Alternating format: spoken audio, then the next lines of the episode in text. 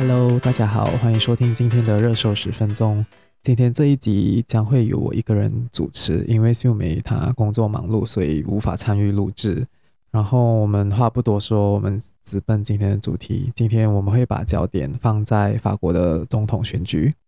法国和马来西亚一样，都是代议民主制度的国家。可是和马来西亚不同的是，他们的总统是由公民直选，然后他们再会另外举行一个立法选举，选出他们的国会议员。而马来西亚的首相呢，则是不是国公民直选，是由掌握多数国会议席的政党领导人成为首相。他们的选举和我们选举也是一样，都是五年一次。所以今天我们会专注在法国的总统选举而已，然后立法选举可能他们立法选举是在六月，所以可能我们可以在六月的时候再讲解他们的选举制度吧。法国的参选的总统，如果你要参选的话呢，其实还蛮宽松的，那个门槛只要你是十八岁以上就可以了。当然你是要合法公民，可是呢，他们有一个条件是你一定要在期限指定的期限内收集到。五百位民选代表的嗯公开背书，所以那些民民选代表呢，就是好像比如他们的省议员、大区议员，就是你要有各层的民意代表公开的去提名你，然后他们会签名，然后这些文件呢将会交给法国的宪法委员会确认，最后呢，法国的宪法委员会会公布最终的候选名单是谁，然后呢，那些议位民代只能。就是那些一个以民意代表只能支持一位候选人，他们这样做的目的呢，就是像刚才我讲的，就是他们要限制地方参与的人数，所以不要有太多。等一下一些那些阿猫阿狗也是可以就出来说我要参选总统，对不对？所以他们通过这一个第一阶段的司法制度呢，就已经可以剔除掉一些缺乏民意基础的参选人。然后法国的总统是采取两轮的投票制度。他们从公布候选人名单开始，大概会有七到八个星期的时间内完成整个包括竞选区投票日，然后再有第二轮的投票。嗯，当然这个期间呢，会有选举的委员会监督每个候选人的竞选花费，然后他们会确保每一个候选人会有相同的电视台的曝光时间、电视电台的曝光时间。然后在第一轮的投票当中，就四个星期过后的竞选区的第一轮投票呢。如果有哪一位候选人他获得超过五十巴仙的票数，这样他就是自动当选总统。可是如果没有任何一个人获得超过五十巴仙的票数，那么最高得票的两名候选人将会在十五天以后再进行第二轮的决选。当然，在第二轮的决选里面获得最高选票的就会是他们的新总统。这个投票的制度呢，是由法国的前总统戴高乐在一九六二年修改宪法改革的。然后从六十年代他们开始沿用这个制度以来呢，从来没有候选人在第一轮胜出过，就是没有，从来没有任何一个总统候选人在第一轮就拿超过五十八线的选票。所以从六十年代开始，法国的历届总统几乎都是有进到第二轮的决选选出来的。它的整个投票的过程呢，也和马来西亚有一些不一样。他们相似，可是不一样。呃，法国的选民他们会在投票站的入口处，就会就会拿到一张一个信封跟打印好的选票。然后呢，他们的选票是有很多张的，他们不是一张就写完全部候选人的名，还有那些政党的 logo。他们一张选票就只有一个候总统候选人的名字。然后那张选票上面呢，是没有任何的照片，没有任何的。号码没有任何的呃政党的 logo，就是只是一个候选人的名字而已。然后他们就会拿着这个选票，那几张选票跟信封，就进到一个呃投票间。那个投票间是挂上帘子，所以外面的人是看不到里面在发生什么事。所以呢，选民就可以在里面把他们真正想要投的候选人的名字的那张选票放进去信封里。所以在这里呢，他们是不需要画圈啊，或者是打叉，不像我们这里是有一个空格，然后你必须要打叉或者是放一个勾在那个空格里面。然后他们这样做的目的呢，有一个好处就是他们会避免废票的产生，因为比如法国的总统其候选人其实有很多个，好像比如这一届他们有十一个候选人，所以如果你十一个人都放在同一张，有可能你会圈错人，有可能你会。打，你会勾错人，这样的话就会变成废票，或者是你圈错地方还是什么。所以呢，他你就拿那十一张票进去，然后上面一张票就只有一个人的名字，你就把它放进信封诶。所以这样你就避免掉人为的错误，或者是圈啊、叉或者是什么纸弄脏还是之类的，你就是那一张诶，然后你也不会拿笔进去。当他们放进信封完过后，他们就会走向投票箱。这个时候呢，他就会向选举官在在场的选举官显示他们的选民登记卡，那证明他们是选民，他们是合法的选民。然后选举官就会呃 verify 那个 documents，然后 verify 完过后，他们就会打开那个投票箱，把让选民把那个信封放入投票箱。里，你选民放入投票箱过后呢，那边的他的选举官就会大声的喊 “I vote”，就是你已经投了票，就是已投票的意思啦。这是这个只是一个呃非常纯粹的仪式性而已。可是它有双重含含义，一种呢是表示你的意见，就是我们已经收到你的意见了，你的意见会把会被考虑在内。然后第二个呢，只是要凸显出那个选民已经完成他的公民义务，就是他已经出来投票了。然后选民就会在他们的。选民册上签字，然后官员就会在那个他们的一个登记卡上面盖上印章，证明他们已经投过票了。所以基本上这个就是一个法国他们法国人怎样投票的一个过程。我不懂，呃，他们会不会有其他不一样？可是这个是我在网络上面看了几篇文章总结出来的。然后他们的呃法国的投票日呢，通常都会在星期日举行。他们的竞选活动会在选举的，就是投票日的那一个星期的星期五晚上就结束了。然后他们会有一天的周六冷静期，就是让选民冷静下。因为你知道，通常竞选期的时候，全部人都会很好，就是你你会看很多那些呃竞，你会参与很多竞选活动啊，你会看那些候选人的演讲之类的，然后他们通常都会怂恿你的嗯、情绪之类的，所以他们就会有一天。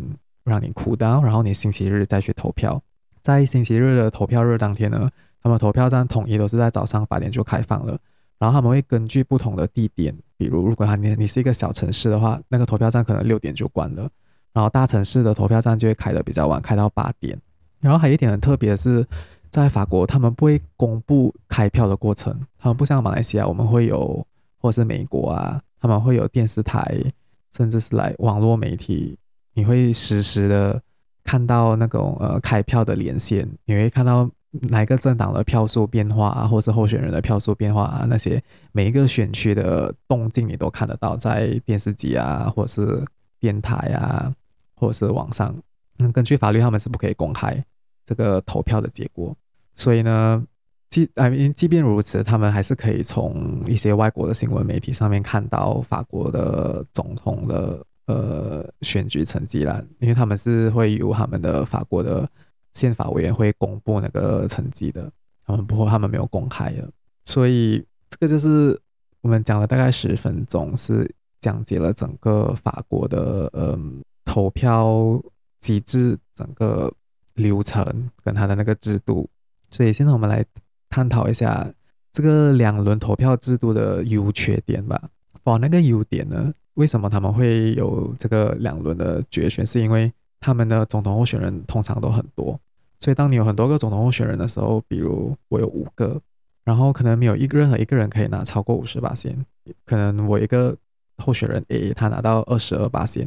然后剩下的可能都是拿十多八仙或是二十八仙，这样二十二八仙的人他在第一轮他就已经胜出了。如果他在第一轮胜出的话，就是讲说。他会成为法国的总统，然后他可是他代表的民意只有二十二巴仙的人，而不是全部法国人，所以这个时候他们，所以他们就产生出这个两个两次的投票。所以呢，在第一轮呢，如果没有五十，没有任何一个候选人拿到五十八线，就是超过五十八线的选票，他们就会拿 top two，所以 top two 就会再选一个出来，因为这样子呢，他可以他组成的政府会比较稳固，就是不不像我们。他像你看马来西亚，我们只是拿到一百二十亿席，然后你只需要几个人跳来跳去，你就会你的政府就会垮台了。所以这个制度是在于他们想要选出一个稳固的政府。然后第二个优点是在这个制度下，选民的第一轮投票，他们可以依照他们的喜好，就是可能他们喜欢 candidate A 候选人 A，他们就会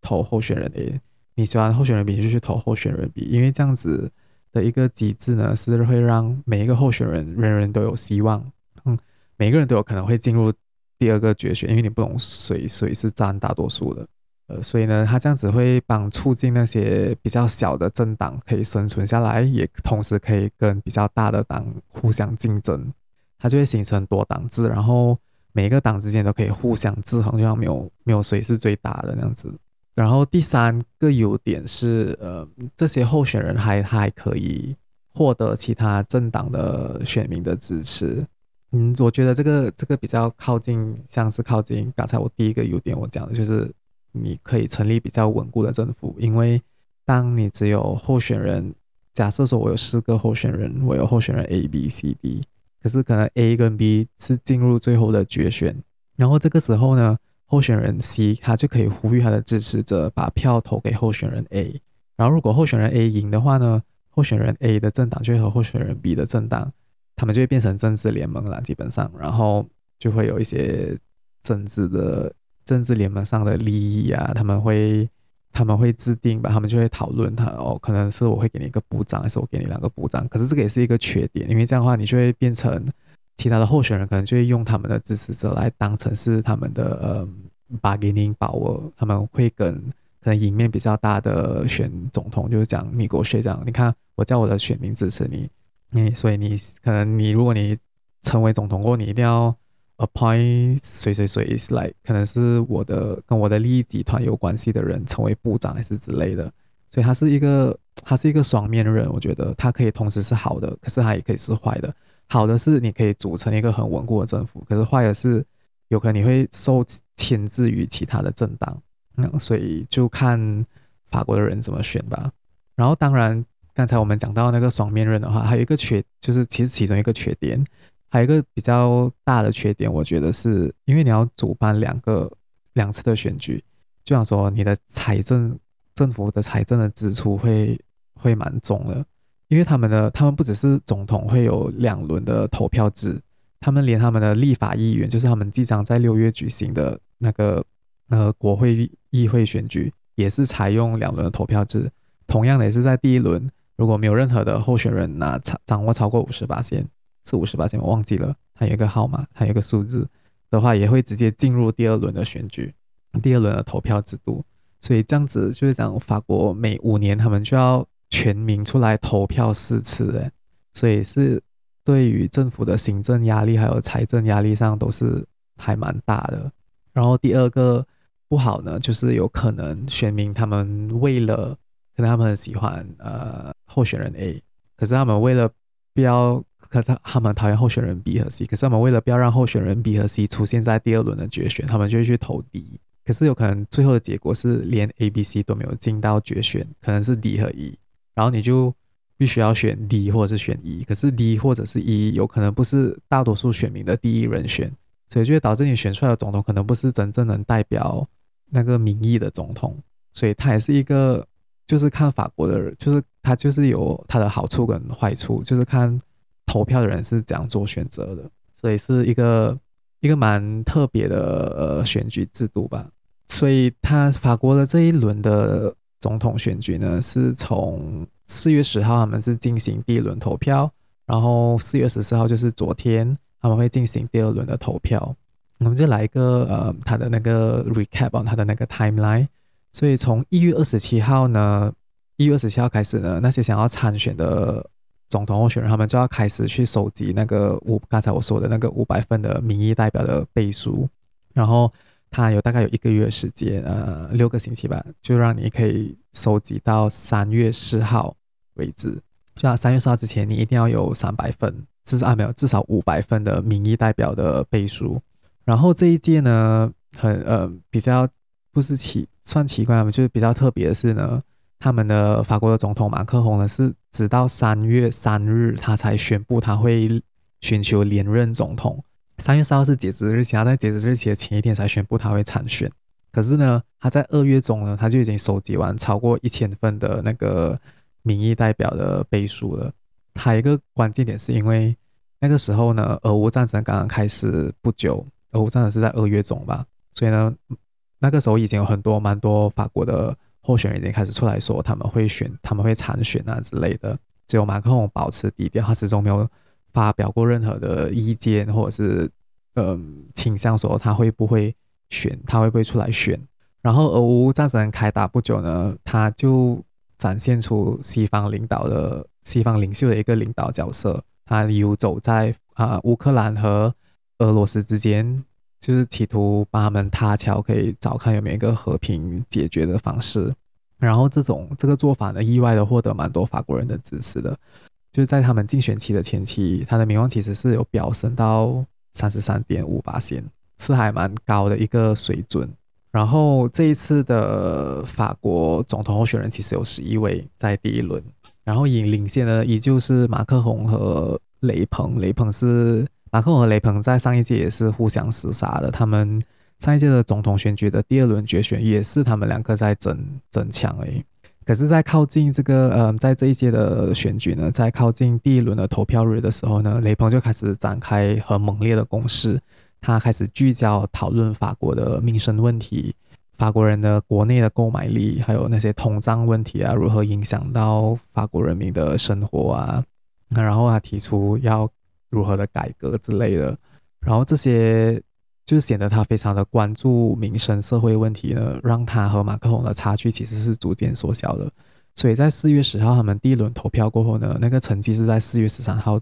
出炉。所以四月十三号呢，马克宏是以二十七点八五巴仙胜出的，就是他大概有二十八巴仙，还是没有到那个五十巴仙。然后雷鹏是以二十三点一五紧追在后面。所以那个差距是大概只有五八线诶，所以当时候很多法国甚至是西方的媒体都认为雷朋是很有可能会击败马克宏的，然后我们就展开第二轮的竞选，在四月二十四号，就是昨天，他们有第二轮的投票。那这个投票呢，马克这这一轮的结果呢，马克宏是以五十八巴仙的得得票率领先雷朋，然后成功的连任法国的总统，也成为法国。这二十年来，首度有总统成功连任。过去二十年都是做一任就第二下一任就换新的总统上来了。可是呢，雷朋也以接近四十二巴仙的选票得票率，创下法国右派政党在大选以来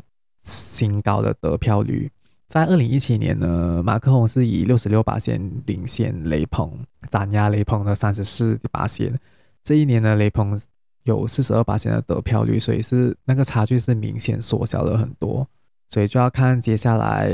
马克龙的前进派前前进政党共和前进党如何在接下来五年的表现吧。那这一次的法国选举的成果呢，就是马克龙连任也让欧洲各国大松一口气，因为马克龙和雷朋的。他们的竞选政策呢，对于欧盟的这个政策是完全相反的。马克龙是主张欧盟要自主、要团结在一起，因为有呃俄罗斯入侵乌克兰这个先例在，所以他就一直在讲说，哦，欧盟应该要比之前更加的团结在一起，以对抗俄罗斯之类的。可是呢，雷鹏在对欧盟的政策上完全是和马克龙相反，他主张他们不会。脱欧，可是呢，他们不愿意遵守部分的欧盟和嗯北约组织的法规，因为他觉得有一些法规呢，对欧盟的一些国家来的独立自主权来说是是不尊重那些一些国家的独立自主权，所以他想要改革欧盟，就是他这些对欧盟政策的态度呢，其实是引带来引起欧洲各国的恐慌，就是他们害怕会为欧洲带来。就会分裂欧洲，因为你看英国已经脱欧了，然后现在如果法国也来讲，还要改革，不然的话，可能我我就要脱欧还是之类的，这样欧洲就会进入一个分裂的状态。然后现在又有俄罗斯在攻在攻打乌克兰，根本就是在欧洲的门口前面战争而已。所以呢，在这个二轮的决选之前呢，其实还蛮多欧洲国家的领袖。他们就像，他们就在对法国的选民喊话，叫他们要做一个明智的选择，要投对票。所以我觉得现在他们看到马克宏连任了，他们应该会蛮开心的。就是至少接下来的五年，他们不用担心说法国想要脱欧，或者是嗯想要改革欧盟之类的。然后对，就一个非常简短的带过法国的选举。今天的热搜十分钟就到这里。如果你喜欢这一集的内容，欢迎把我们的 Podcast 节目分享给更多身边的朋友，也欢迎在 IG 留言和我们交流。我们在星期四的色素调查局见吧，拜拜。